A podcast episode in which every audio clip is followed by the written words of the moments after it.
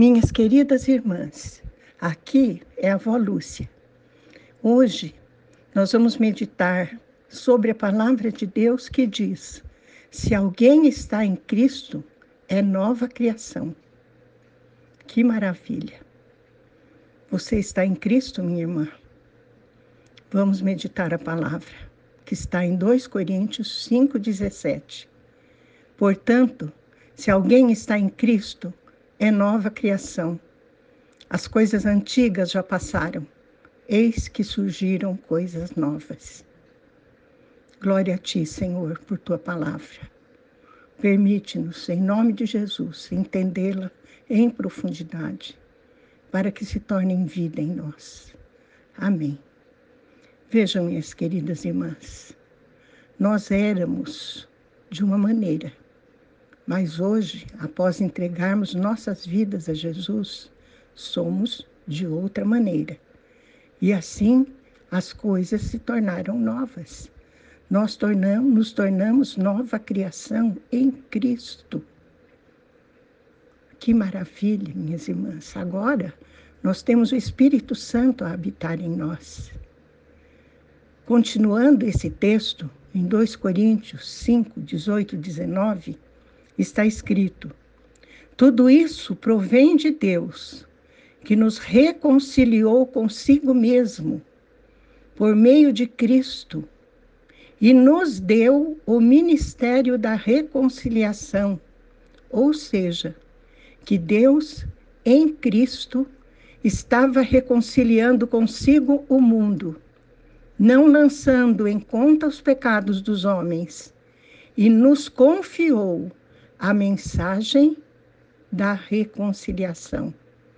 Vejam, chegou um momento, na plenitude dos tempos, como diz a palavra, Jesus veio ao mundo e se entregou por nós.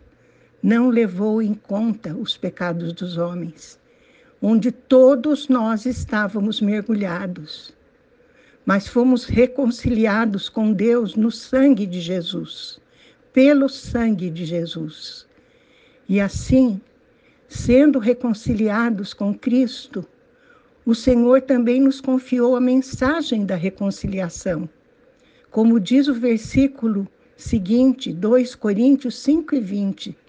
Portanto, somos embaixadores de Cristo, como se Deus estivesse fazendo o seu apelo por nosso intermédio.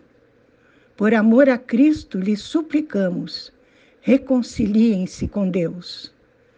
O que faz um embaixador, minha irmã? Um embaixador representa o seu país, cuida dos inter interesses do seu país. E nós fomos declarados pela palavra embaixadores de Cristo para cuidar dos interesses de Cristo, que está em Deus e nele temos todas as bênçãos espirituais para realizar aquilo que ele planejou para as nossas vidas.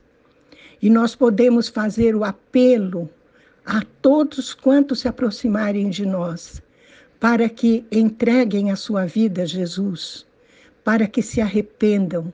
Por isso, Paulo diz: por amor a Cristo lhes suplicamos, reconciliem-se com Deus. No começo do seu ministério, Jesus passou a andar entre as pessoas, indo de aldeia em aldeia, às vezes indo para Jerusalém, que era a maior cidade do, do povo hebreu. E, e o que, que ele foi pregando? Arrependam-se, arrependam-se, reconciliem-se com Deus Reconheçam que você sem arrependimento não tem nada. Depois do arrependimento, então, nos aproximamos de Jesus e declaramos, declaramos em alto e em bom som: Jesus, eu reconheço que tu és meu Senhor e Salvador. Entrego a você a minha vida. Entrego a ti a minha vida, Jesus. Eu quero estar em ti, para a honra e glória do nome do Senhor. Amém. Pai querido, nós te agradecemos porque nos colocaste em Cristo. E as coisas antigas já passaram, eis que surgiram coisas novas. Em Cristo andamos em novidade de vida.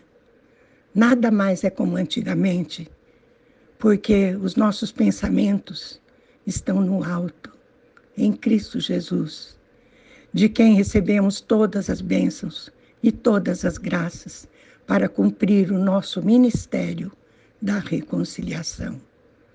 E é isso que queremos fazer, Pai. E te pedimos em nome de Jesus. Amém.